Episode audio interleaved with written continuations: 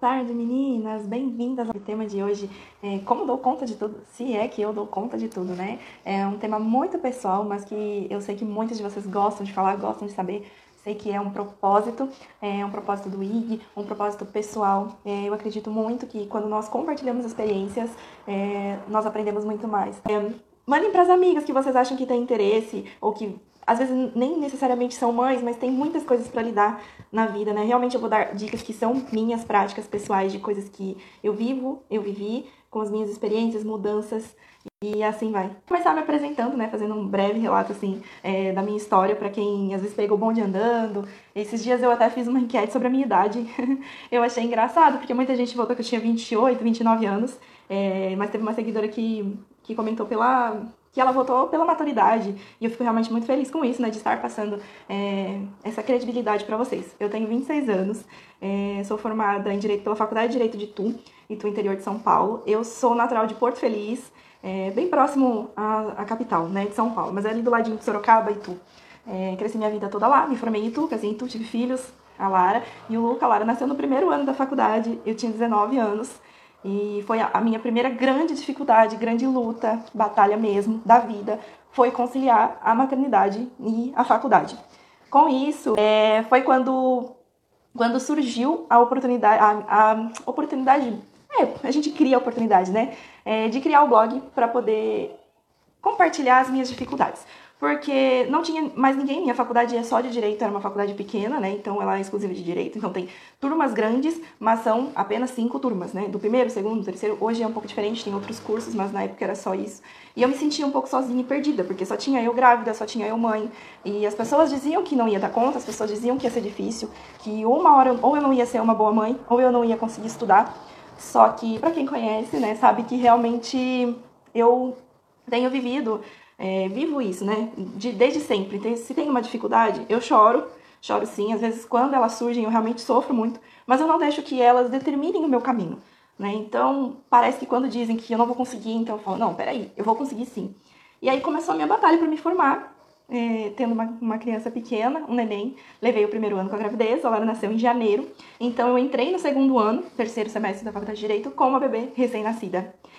É, Gabi, isso mesmo. As pessoas sabem criticar e nos desanimar, né? Às vezes, e essas críticas, elas vêm pautadas de críticas construtivas que querem te ajudar, que querem te apoiar, é, que na verdade elas só estão tentando te mostrar a realidade. E de fato elas estão tentando mostrar a realidade, mas a realidade a gente já sabe como é. A gente já tá vivendo ela, né? E então eu comecei a compartilhar meus textos é, no blog. A época chamado de Jovens Mães. E segui o Jovens Mães até recentemente, nós ainda nem completamos um ano de Advogando com Filhos, que a propósito a gente completa o ano que vem né? Então, para vocês verem que foi um caminho construído, longo, não é nada assim da noite pro dia. Comecei sempre compartilhando esses textos pessoais e nesse caminho eu fui descobrindo que eu não era a única, que existem muitas mães nessa situação, não só na faculdade de direito, mas é que é inevitável a gente acabar se aproximando de pessoas que têm a mesma profissão ou fazem o mesmo estudo que nós. Mas eu conheci muitas mulheres maravilhosas, a internet me proporcionou isso, é, além de onde eu morava, né, muito além, Brasil todo, é, a princípio pelo blog, depois eu vim pro Instagram como jovens mães também. E por que jovens mães, né? Porque eu era jovem buscando o meu caminho, até então de estudante. Né? Eu era estudante e eu só queria me formar. Era o primeiro objetivo. E quando foi no último ano da faculdade, como se já não tivesse tudo fácil, tudo difícil, é, fazendo estágio, eu tive engravidei do Luca, né? O nosso loirinho dos cachinhos aí que aparece, o pessoal adora quando ele aparece por aqui. E então eu levei o último ano é, me descobrindo mãe de duas crianças, que não é a mesma coisa que você ser mãe de um, né? Quando você só tem uma criança, é, existem milhares de dificuldades e você acha que você vai ter o segundo e que já vai saber muita coisa. De fato, você sabe trocar fralda, você sabe dar banho, mas você nunca foi mãe de dois. Então é uma nova experiência, uma nova responsabilidade. O Luca nasceu é, em setembro de 2017, o ano que eu me formei, né, finalizei a faculdade, é, e foi em setembro que eu fiz a segunda fase da prova da ordem. Ele estava com exatos 15 dias e eu tive muito apoio, é claro, mas eu já vou falar sobre isso, né? Eu, sobre a forma como eu consegui, de fato, efetivamente, concluir e continuar. Então, é, eu havia estudado para a prova grávida e com a Lara pequena. Ela tinha 3 anos. E depois da prova da ordem veio o meu TCC, que eu mudei o tema, faltando prazo, pouquíssimo prazo para entrega. Eu não entreguei no prazo, eu passei o prazo, por isso, inclusive, eu nem, nem ia conseguir ter a, no, a nota máxima, mas É, mas eu entreguei e apresentei, defendi. Na época não era obrigatório defender a defesa do TCC, porém se você perdesse o prazo você tinha que defender. Então realmente, né, é para mim no fim não foi uma punição, né? Foi algo que agregou muito e eu tenho hoje que eu atuo na área daquilo que eu defendi no meu TCC, que é a violência obstétrica. Eu vejo que foi muito importante, grandioso, e eu agradeço é, aos administradores da faculdade que realmente forçaram, vamos dizer assim, isso, né? Porque na época a gente fica também revoltado, mas poxa, eu acabei de ter um filho, vocês deviam entender. É, mas tudo bem, não dá, não dá, a gente vai e faz. E aí eu mudei o tema porque não estava conseguindo escrever, não estava conseguindo. Não fluía, eu tinha prazo e tinha que terminar, e a princípio eu ia falar sobre execução de pensão alimentícia em processo civil. É, então eu tive que mudar o orientador também, porque eu parti, eu parti para o direito civil, né, responsabilidade civil nos casos de violência obstétrica. Encontrei um orientador que aceitasse e fomos, fui, fiz, escrevi. É claro que nesse tempo todo eu tive muito apoio da minha mãe, minha sogra, meu marido, é, são as pessoas, principais pessoas, né, mas existem milhares de outras é, fica até difícil de eu falar, porque eu realmente não sou uma pessoa que nego ajuda. E eu acho isso muito importante. É uma coisa que eu vejo no caminho. É, as pessoas, às vezes, elas falam, ah, mas eu não dou conta, mas eu não consigo, mas é difícil. Mas muitas vezes as pessoas não só não pedem ajuda, mas quando a ajuda vem, elas não aceitam. E nós temos que entender que, por mais que a maternidade seja nossa, os filhos sejam nossos, todas as pessoas à nossa volta têm responsabilidade com as nossas crianças. Então, se você mora com mãe, sua mãe tem responsabilidade. E não só responsabilidade, tem o dever de estar ali te apoiando, te cuidando de ti e da sua criança e do seu filho. Não só por ser neto, mas porque a vida é assim. É, deveria ser assim, né? Você tem um círculo social, você é responsável pelo outro, assim como o outro é responsável por você. Então, aceite ajuda. É, eu vou começar agora com umas dicas, né, mesmo práticas, então essa é a principal delas. É pedir e aceitar quando a ajuda vier. A Rafaela dizendo que engravidou do segundo filho no primeiro período da faculdade. Então, olha só, passou a faculdade toda com duas crianças. Então, é, sabe bem como, como é difícil, como é puxado. É, época de provas foram as mais puxadas, mais difíceis mesmo, assim. Às vezes você realmente tinha que abrir mão de momentos é, mas eu sempre, eu sempre fui assim de prezar muito por momentos. Eu também trabalhava, então eu tinha pouquíssimo tempo com a Lara, mas eu tive muitos momentos. Inclusive, alguns ela lembra até hoje e ela, ela vamos dizer assim, ela, não é refaz, me, me fugiu a palavra, mas ela revive, né? Ela gosta de brincar daquela forma, ela gosta de, de conversar daquele jeito, porque é algo que é, eu fiz questão de que ficasse marcado na infância dela, a minha presença. Então, por mais que, eu, que ela ficasse muito tempo com, com minha mãe, é, com a madrinha, a mãe da madrinha dela, que a Gorete, né, que é minha segunda mãe de coração. Então, assim, ela tinha, ela sempre teve muito claro todas essas pessoas e eu como mãe. Então eu nunca deixei de ser mãe, mesmo trabalhando fora e mesmo estudando, porque nos momentos que eu estava com ela, eu era mãe dela. E ela sabia disso, então eu tive essa, essa capacidade. Eu agradeço por essa maturidade, né? Porque eu sei que às vezes a idade não permite que a gente tenha, né? É, a Gabi dizendo que tem dificuldade de pedir e aceitar ajuda. E a Bianca também, dificuldade de pedir e aceitar ajuda. É... Ai, Débora também dificuldade de pedir ajuda, me soltou mais nos últimos anos, mas precisa melhorar mais nisso. Eu acho que realmente é treino. É, eu vejo porque eu sou uma pessoa naturalmente assim, eu dou conta de tudo, eu faço tudo sozinha. Faço. Beleza. Todas nós fazemos. Só que nós não precisamos fazer tudo sozinhas. Né? É, eu acho que vezes a gente fica com esse, esse paradigma de que toda a responsabilidade é da mãe, de que se algo der errado, a culpa é da mãe. E, e é normal, a gente se culpa. não vou dizer que eu não me culpo ou que eu não me autorresponsabilizo, porque não é verdade, né? Até porque realmente hoje nem, nem tem a possibilidade que 24 horas eu cuido das crianças.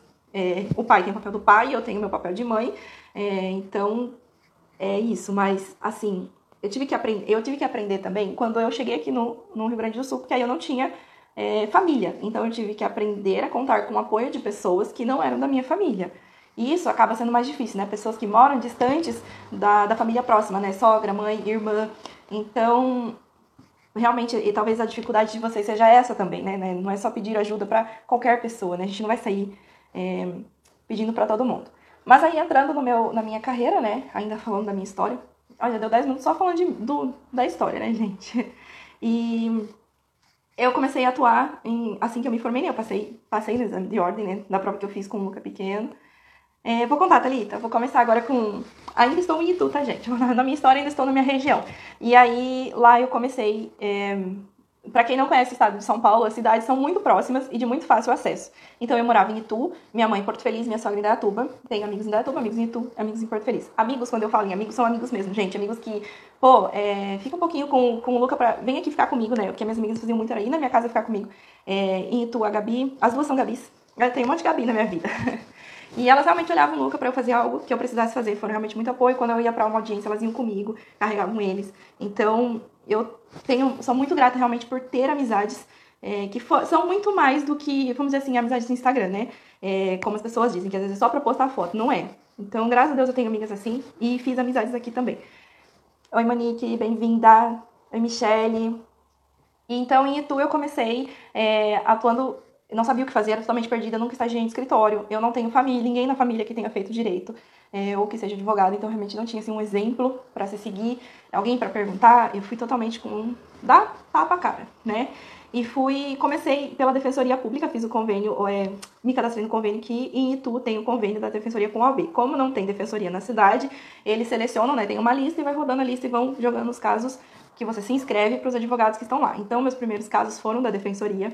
É, eu realmente não sabia o que fazer. É, principal coisa assim, direito material, a gente estuda na ProB, a gente estuda na faculdade, mas a prática, ela é muito dolorida, ela é muito difícil e, infelizmente, quando a gente chega no mercado de trabalho sozinha, autônoma, jovem, as pessoas não querem ajudar. Então, quando você encontra alguém que ajuda, de coração, você tem que agarrar com, essas, com, todas as, com todo o coração mesmo, você aceita aquela ajuda, porque é difícil encontrar pessoas que estejam dispostas a ajudar, a dizer, não, é, você vai fazer assim, assim, assado no sistema, ou você vai fazer dia tal, você vai receber a intimação dessa forma. Eu não sabia nem como eu, eu iria ser intimada é, daquela lista, né? Eu descobri quando eu fui por oficial de justiça, mas no, no meu caso foi, né? Eu não sei como tem sido agora.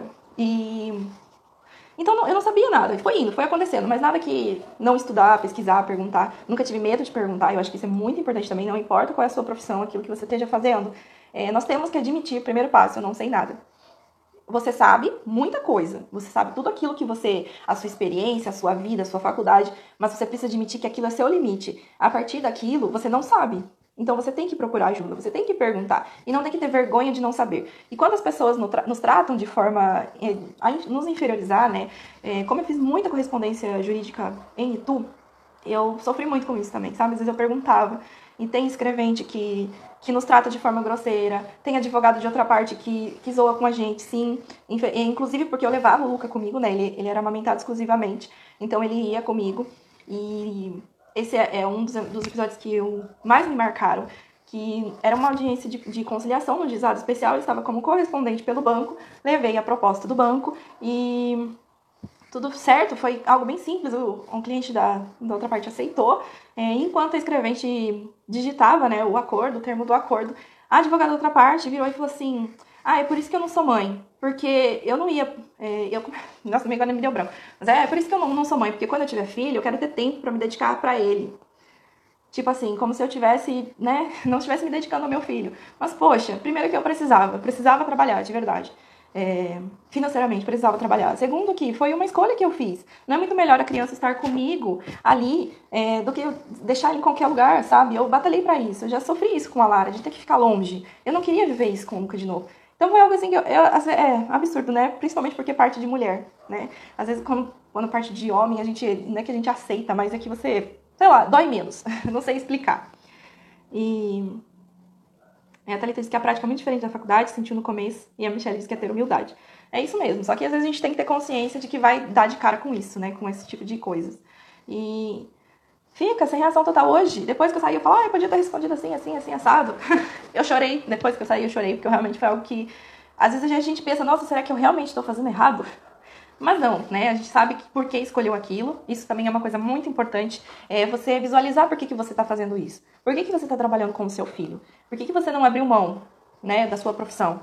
Ou por que, que você não abre mão também da totalidade da maternidade? Por que, que você quis conciliar? Porque você, se você quiser delegar o serviço, né, os cuidados durante o dia, tudo bem, é uma escolha, eu fiz isso, não, não me fez menos mãe, né? A Lara não deixou de me ver como mãe, então, é escolha, mas a gente precisa saber por quê. No caso da Lara, porque eu queria dar um propósito de vida melhor para ela. Então, isso me motivava, por mais difícil que fosse, mas eu sabia que se eu não me formasse, eu não queria crescer, ia ser sempre aquilo. Então, se eu posso dar algo a mais para ela, então é um sacrifício que nós estamos fazendo juntas, porque eles também fazem, né? Um sacrifício, vamos dizer assim. Apesar de eles não terem conhecimento, eu sempre digo assim, ah, a criança sofre. Não, a criança não sofre, porque a criança não te conhece, é, vamos dizer assim, como mãe integral. Ela te conhece como mãe que trabalha. Então, para ela, essa é a forma de ver a vida. Então não é um sofrimento, né? É, sofrimento é ter dor, é bater, xingar, isso é sofrer, né? Agora a criança estiver trabalhando, não é sofrimento. É aprendizado, né? Desde cedo. Importante é que os momentos que vocês tenham juntos sejam bem vividos. Então, isso me fez retomar, né? Não, pera, eu sei por que, eu escolhi isso, eu sei por que, eu estou fazendo esse sacrifício, porque de fato não é fácil. Eu não queria colocá-lo numa creche, eu até tentei é, por uma semana, mas aí logo depois veio a nossa mudança para o Rio de Janeiro. Mas aí, bueno, eu vou explicar a situação. Meu, meu marido trabalhava durante a semana, ficava no Rio de Janeiro e vinha somente no final de semana. Então, durante esse meu primeiro período, os seis primeiros meses da advocacia, eu fiquei sozinha com as duas crianças em Itu. Minha mãe, Porto Feliz, minha sogra em tudo, porém, como facilidade de acesso era grande, eu fazia correspondência nas três cidades, me organizava para um dia da semana estar em Porto Feliz, e aí é o dia que minha mãe, minha, minha comadre é, me ajudavam.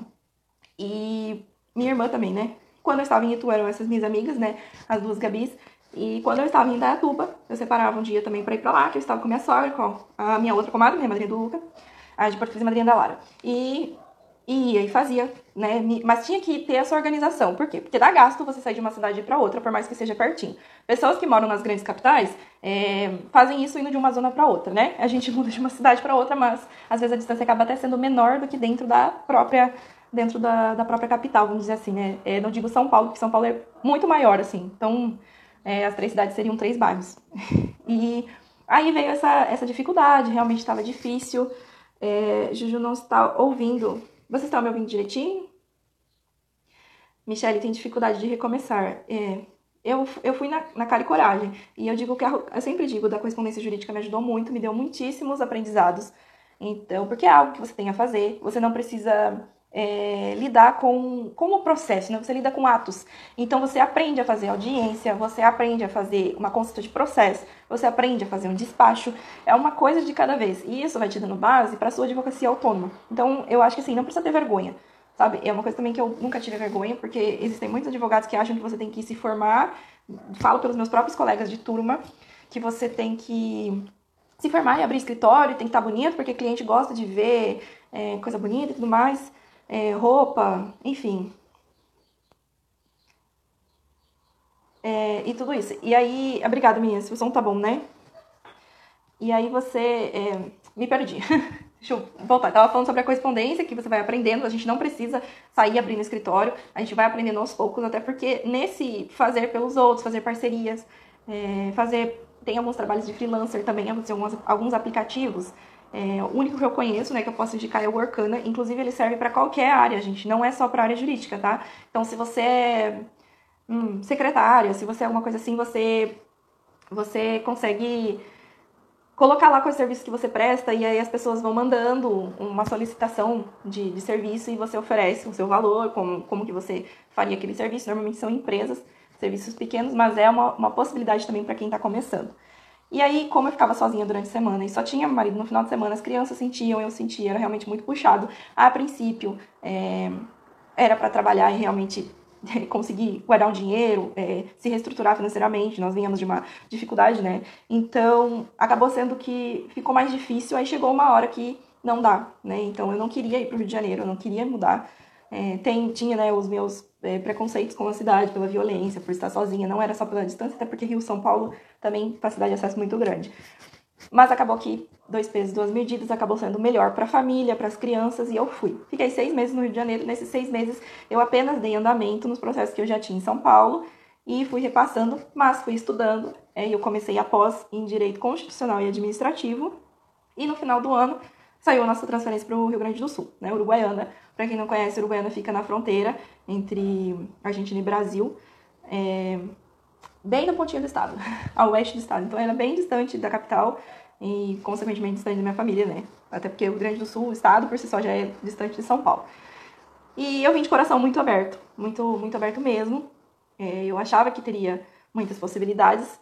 Tem muitas possibilidades, né? Mas a gente fantasia, cria expectativas, enfim. E chegando aqui, é, eu sofri bastante, sofri muito, porque foi a primeira vez que eu me vi totalmente sozinha. E aí chegou aquela coisa de ou eu faço ou eu faço, né? Então, eu precisei. Os meus primeiros seis meses foram total de adaptação. A cultura é muito diferente. É, então, você tem que se adaptar ao clima, à, à forma de viver das pessoas.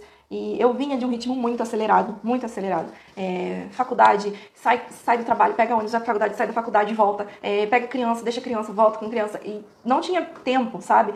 E aqui, como é uma cidade de interior, apesar da minha cidade ser do interior, é, ela, por ser próxima da capital, ela tem mais essa essa agitação. E o Rio de Janeiro também, né, uma das maiores capitais do Brasil, então você saiu de casa, você tá no, na muvuca, né? Então e você acaba é, colocando, inter, interiorizando aquilo, né? Tudo tem que ser rápido, tem que ser prático. Então me deu um choque de realidade muito grande. E eu precisei me adaptar a isso. Ah, Francine, você é daqui, que legal. E você mora aqui? E e aí eu me adaptei, né? Tive que me adaptar. E esse desacelerar, ele foi muito importante para o meu processo de autoconhecimento é, pessoal, materno e profissional. Então, esse aprender, é, eu faço muita questão de colocar lá, sempre no, pelas 6 horas da tarde, eu coloco um stories do pôr do sol. É uma coisa que eu aprendi, porque aqui em Uruguaiana, a cidade é plana, então qualquer lugar que você tiver, você consegue admirar o pôr do sol. Só que a gente só admira quando a gente para, né? Então eu aprendi a parar e a olhar e a esperar aqueles minutos do sol se pôr. Então, são aprendizados pequenos que a gente vai tendo. Olha só, Francine, quero te conhecer. Legal, gente. A Carol também é daqui, né? e aí eu tive que me adaptar. Só que acontece que já avisava que daqui dois anos depois que eu chegasse, já mudaria novamente. Então, nossa transferência já saiu para Sete Lagoas, Minas Gerais. E nós estamos muito felizes porque é bem mais perto, né? São sete, oito horas de viagem, então dá para ir em feriadão, dá para ir nas férias, visitar a mãe ou a mãe visitar. E além de ser próximo da minha região, já conheço Minas, né? Então, é, nós já, já, visando essa preparação em nova mudança, eu me coloquei na cabeça, poxa, se eu viver isso para sempre, eu vou ter que ficar recomeçando a cada dois anos, três, né? E eu não queria parar, eu não quero parar. Eu gosto do que eu faço. Eu gosto do direito, eu gosto da advocacia. É, eu tenho alguns outros planos, né? É, um, espero fazer mestrado, eu quero dar aula, né? E então, eu não queria parar. Só que aí foi quando eu comecei nessa pausa, é, quase que obrigatória, né? Porque aí eu não conhecia muita gente, não tinha muita coisa para fazer, e mesmo assim fui procurando. E essa é uma coisa, é uma dica muito importante também, independente da profissão de vocês, conversem. O tal do networking, ele não é só você postar no Instagram e ter conteúdo. O Instagram me ajudou muito a ter visibilidade em todas as cidades que eu quero atuar, incluindo Uruguaiana, né? Porque aqui a gente acaba criando a rede, quando você posta a localização, você acaba criando vínculos aqui também, aonde você está. Mas quando você quer fora, né? É... Sim, sou muito grata a isso ao Instagram, mas o... ele é muito mais do que isso. Ele é muito mais do que as postagens que você faz, do que as notícias que você dá. Ele é a relação que você tem com as pessoas. Na cidade que você está hoje, eu sei que tem mais mães aqui que saíram do, do seu lugar e moram em lugares diferentes. Então você Sabe? Quantas coisas você faz para estar presente na vida do outro? Porque acontece aquela coisa assim, ah, agora eu sou mãe e eu não posso mais sair, eu não vou ver mais ninguém. É difícil, é muito difícil. Eu tive o Luca, ele foi uma, ele é uma criança muito agitada, porém até os dois anos é muito difícil sair com ele e sentar numa mesa sem que ele derrubasse tudo. É muito agitado, mas nem por isso eu deixava de tentar.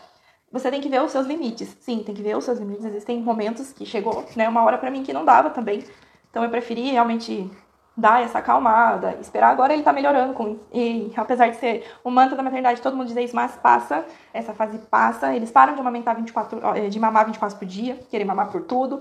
Eles param de, de querer derrubar tudo, eles melhoram muito. A gente aprende a conviver também. Então, para quem tá nessa fase até dois anos, tá nesse sofrimento aí de não consigo fazer nada porque meu filho não deixa, passa. E aí o que você faz? Você não consegue fazer nada e você não vai fazer nada? Não, alguma coisa você tem que fazer.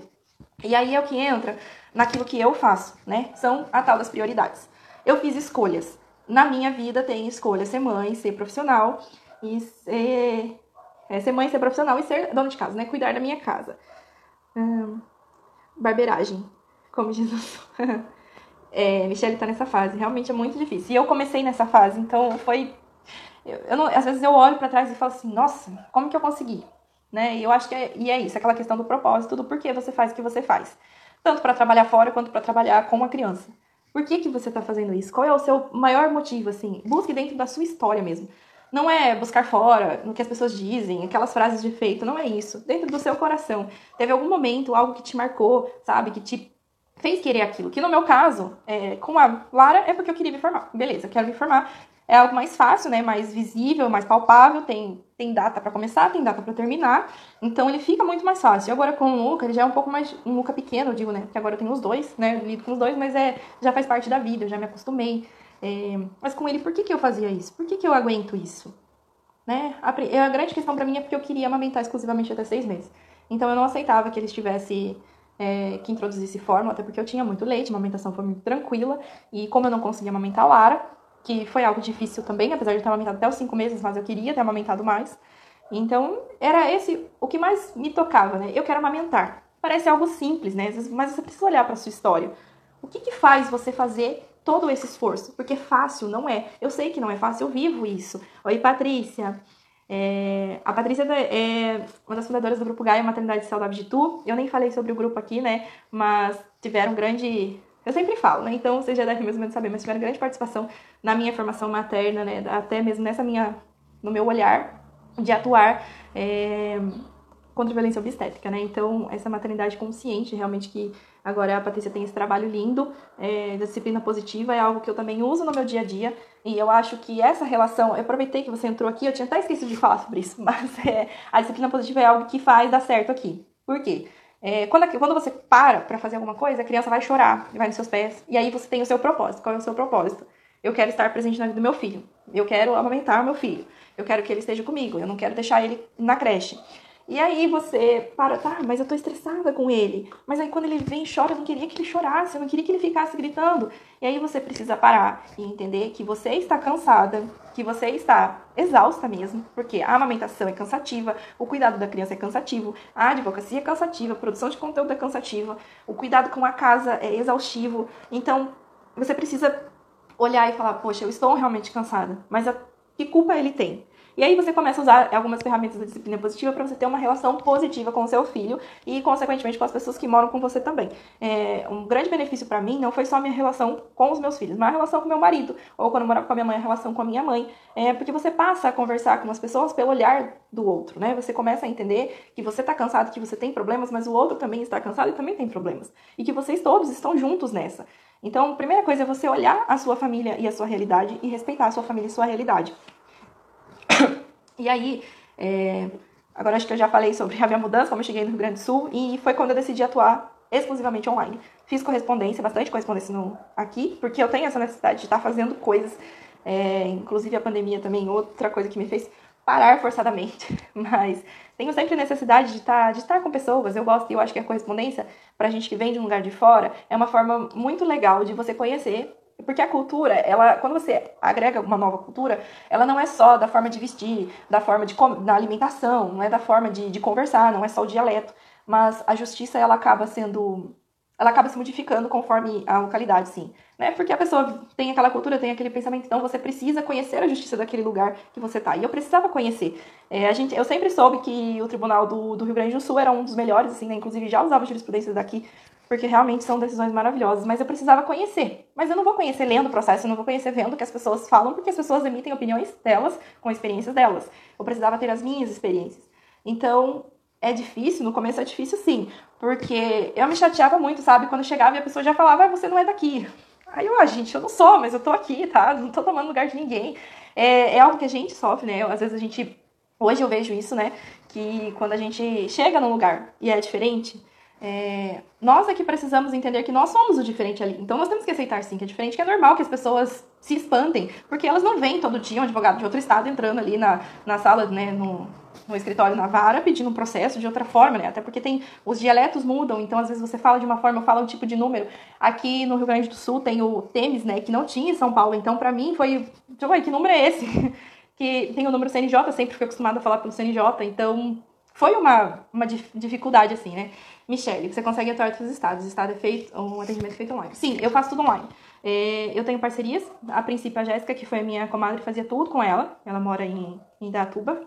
E eu, então, tudo que eu já tinha ou peguei de novo antes de sair de lá, eu já peguei com ela. E eu fui fazendo isso. E hoje ainda faço, por exemplo, se for previdenciário, é, faço com ela. Porque hoje ela definiu a área de atuação dela, então não dá para ficar fazendo várias coisas. Então eu precisei buscar outros parceiros, outras parcerias mas eu não deixo de fazer, né? E o atendimento sim é online, da mesma forma que a gente teve que aprender com a pandemia, eu tive que fazer antes. Então, é ligação, é vídeo e ah, é um, uma rede muito legal de você aprender a fazer esses atendimentos online é o Jus Brasil.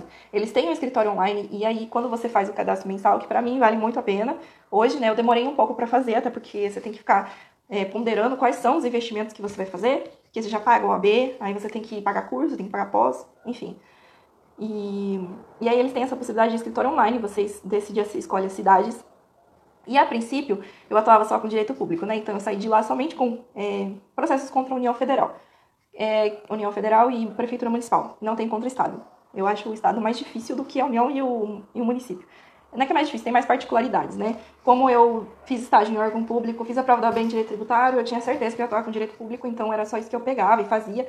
E também porque não precisa de audiência, você maior, ou é administrativo, e aí você só precisa de alguém que protocole, que entregue, e às vezes o próprio cliente pode fazer isso. É, a pessoa, é, assim, acho que a grande dificuldade do, do online é você entender que a pessoa confia em você e você mostrar, demonstrar confiança através de uma câmera, né? É você passar essa confiança através disso. E essa é a grande dificuldade, porque o atendimento não acaba nesse vídeo.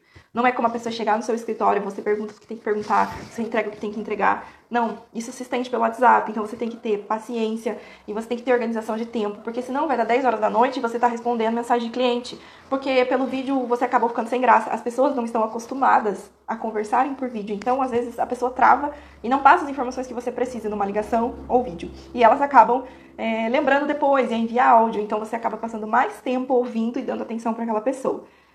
E aí, como era só direito público, era mais fácil, eu fui, fui levando, e aí tinha parceria. E aí, quando eu voltei para o direito de família, digo voltei porque durante a faculdade eu sempre tive um olhar voltado para o direito de família para criança. Hoje eu entendo que sempre foi assim, né? Realmente fugia, porque eu me entrego a essas causas, né? Como se fossem minhas. Então eu sofria muito, eu não tinha maturidade para assumir essa área do direito na minha vida, não tinha. E tudo bem, né? Eu fiz alguns no começo, eu realmente sofria, não dormia. E nem, nem conseguia cobrar, porque ai, eu achava que era responsabilidade minha, enfim, eu acho que é algo que todo mundo sofre no começo, né? E, mas aí eu fui vendo que, não, que eu era capaz, que se eu tenho é, esse dom de colocar no lugar do outro, né, chamar de dom, de, dessa sensibilidade, eu tenho que trazer ela para minha profissão, eu tenho que aceitar ela, tenho que admitir ela. E aí eu fui aos poucos voltando, hoje eu faço, e não, não faço mais em Uruguaiana, né, quando eu tenho algo, é, alguém me procura, assim, que seja conhecido, na procura que não é grande, né? É bem, vou contar nos dedos mesmo. Eu indico, eu já estou indicando para alguém. Porque eu não vou começar sabendo que eu vou sair e vai ser mais difícil aqui, os processos ainda são físicos, então, é, na Justiça Estadual os processos físicos, então ia ficar mais difícil, né? E já fui repassando. Mas São Paulo, como sempre, tudo foi online, tanto no interior quanto na capital, eu não me preocupei com isso e inclusive já faço isso. Só que no primeiro contato, eu já informo que eu não trabalho sozinha, que eu tenho parceiros da minha confiança e que, se por algum motivo não estiver no estado em algum dia, em alguma necessidade de, de audiência, de algum atendimento, alguma diligência, pode ser que um, esse outro colega da equipe, eu sempre chamo de equipe, porque quando eu busco parceiros, eu não busco parceiros aleatórios, né? Eu, eu penso na pessoa que eu tô, que eu tô chamando para atuar comigo. Então, normalmente são pessoas que eu confio de verdade. E, inclusive, já fiz essas parcerias aqui pelo Instagram, porque a gente vai criando conexão, a gente vai conversando, você vai vendo que a pessoa se entrega e faz, e tá ali com você. Então eu indico e já deixo claro para a pessoa que pode ser que não seja eu, mas que eu estou estar, que eu vou estar sempre acompanhando, sempre né, acompanhando o processo, acompanhando a pessoa, tirando dúvidas. E, e mantive isso. É, agora, pensando já na próxima mudança, eu vou pedir OAB suplementar, que eu já ia pedir do Rio Grande do Sul, como eu não tive mais que cinco casos, né? Porque você pode ter cinco casos com a sua OAB estadual fora do seu estado, por ano. Então, como eu não tive, eu, não, eu acabei não pedindo a suplementar, até porque eu ia sair. Eu tenho meu endereço de escritório paulista, né, em Datuba. É, pelo código de ética, você precisa ter um endereço físico de escritório, né? E que é um apartamento, no caso, mas você pode ser apartamento, enfim, não precisa ser escritório, né? Pode ser casa. E se você não tivesse esse endereço físico, você, é, na regra, vai ser o seu domicílio, né? Sua casa. Então é por isso que eu mantenho a OAB São Paulo e vou manter mesmo indo para Minas. E isso já é o único plano, vamos dizer assim, que eu tenho, é pegar a suplementar, porque eu acredito que é um investimento que eu tenho que fazer de cara, que eu deveria ter feito quando cheguei aqui, não fiz por não ter coragem, por ter medo, enfim. É, mas tudo bem, eu não estava madura para fazer isso. Hoje eu estou, hoje eu tenho mais confiança para fazer isso, porque realmente são dois gastos, né? São duas OAB, são duas unidades. E, e você tem que estar tá movimentando para fazer valer a pena, né? Então, é um plano para o próximo e eu vou continuar atuando assim. Até porque Sete Lagoas e Tu, se tiver, dá para planejar, se for algo muito, é, muito importante, que realmente eu queira estar presente, dá para viajar, dá para ir tranquilo, né? Se planejar como eu ter família, tem onde ficar e tudo mais. É, seu dom tem muito valor para outras vidas. Obrigada, Lid.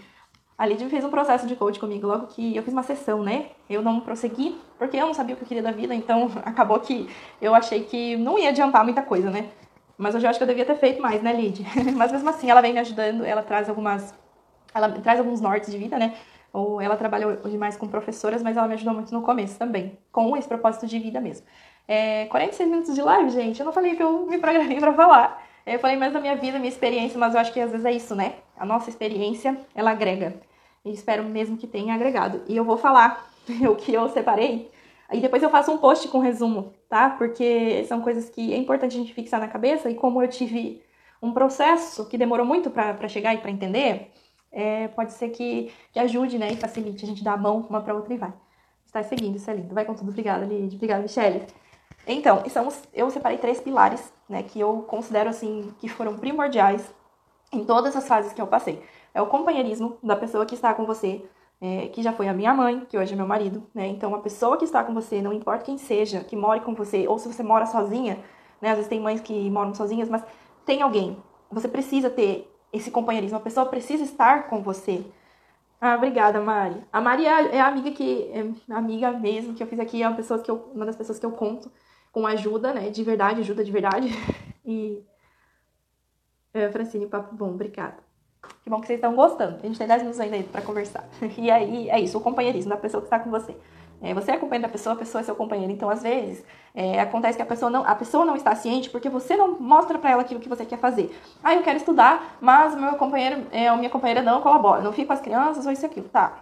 Mas você já falou para ele que hora você quer estudar, o quanto você quer estudar, o porquê que é importante ele tá, ele tá te ajudando?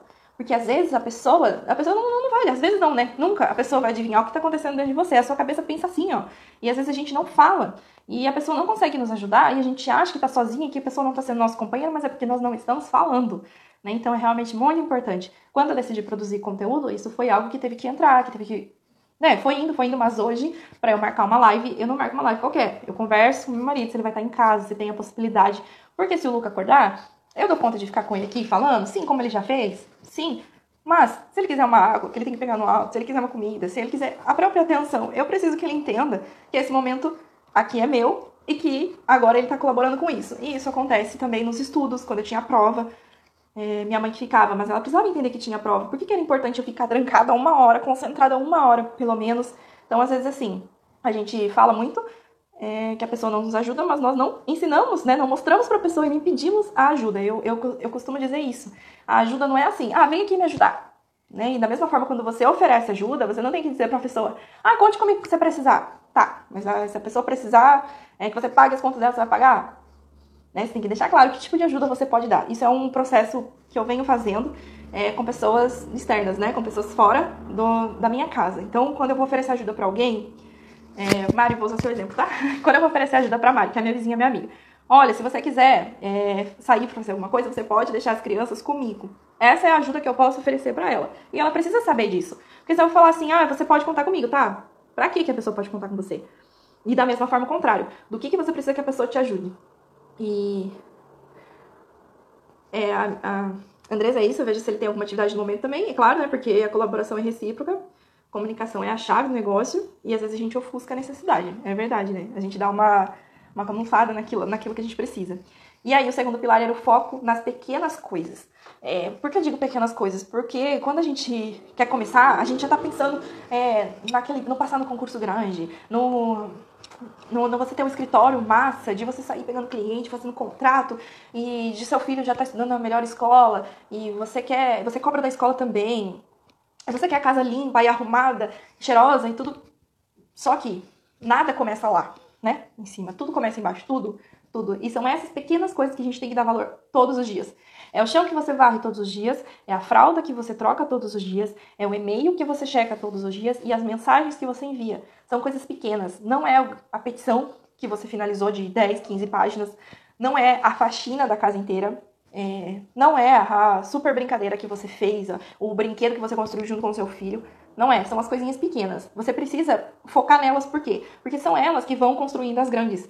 Então, se você não consegue se organizar para varrer o chão, você tem que varrer todos os dias, porque vai sujar todos os dias. Como que você vai conseguir se organizar para fazer uma faxina e manter aquela faxina?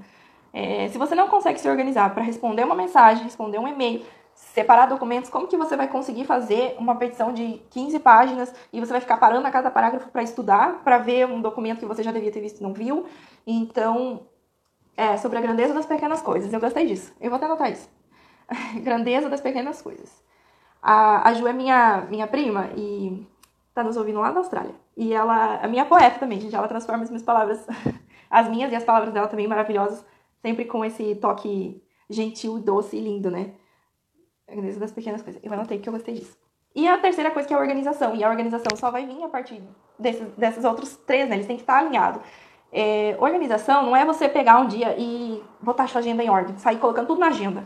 É, isso não é organização. Organização não é você colocar todos os livros aqui é, por tamanho, é que eu, eu, tenho um pouco de toque. E não é você separar todos os brinquedos por cor, separar as roupas por cor, não. Organização é você fazer aquilo que é possível e que não te dificulte no dia a dia. Então, para mim, é mais fácil visualizar os livros assim, então é por isso que eles estão assim.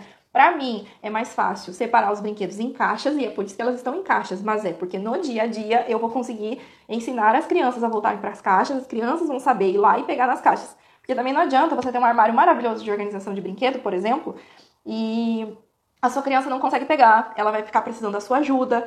É, existem brinquedos que ficam no alto de propósito, né? Porque a gente realmente quer que a criança peça, ou que a gente não quer que ela brinque. Mas é, você tem que. A organização é você facilitar a sua vida. Então, assim, você não vai anotar na agenda se você não. Se você ainda não, não tem uma rotina, né? É, para você chegar no passo da agenda física, vou mostrar aqui para vocês como eu faço. Eu separo casa, é, perdão, escritório, casa, é, produção de conteúdo e crianças. E eu anoto na agenda e vou dando ok no dia. Olha quanta coisa a gente faz em um dia, sem perceber.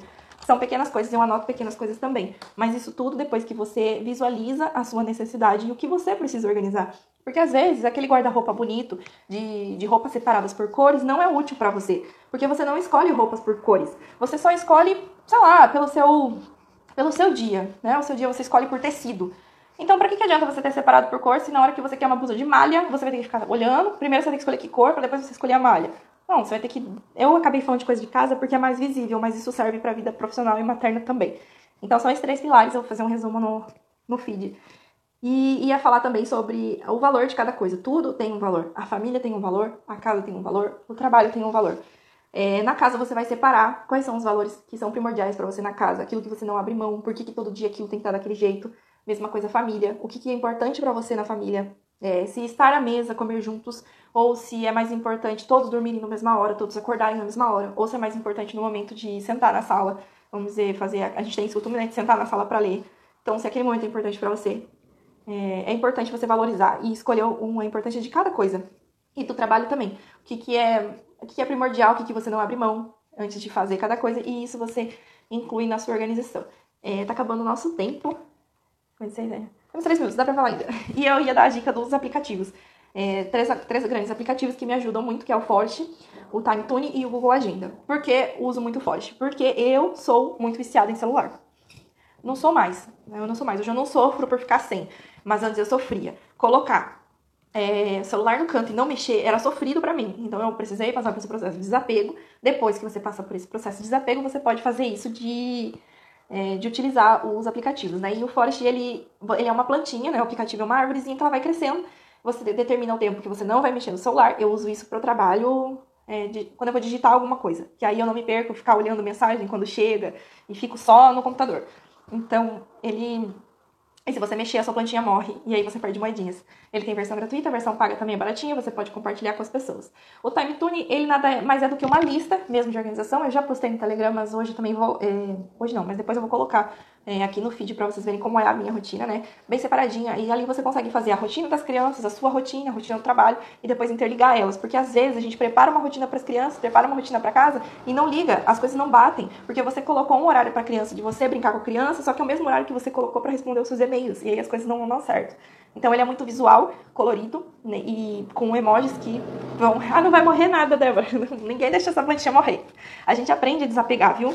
Aprende mesmo. Tudo que a gente se determina a fazer, a gente aprende.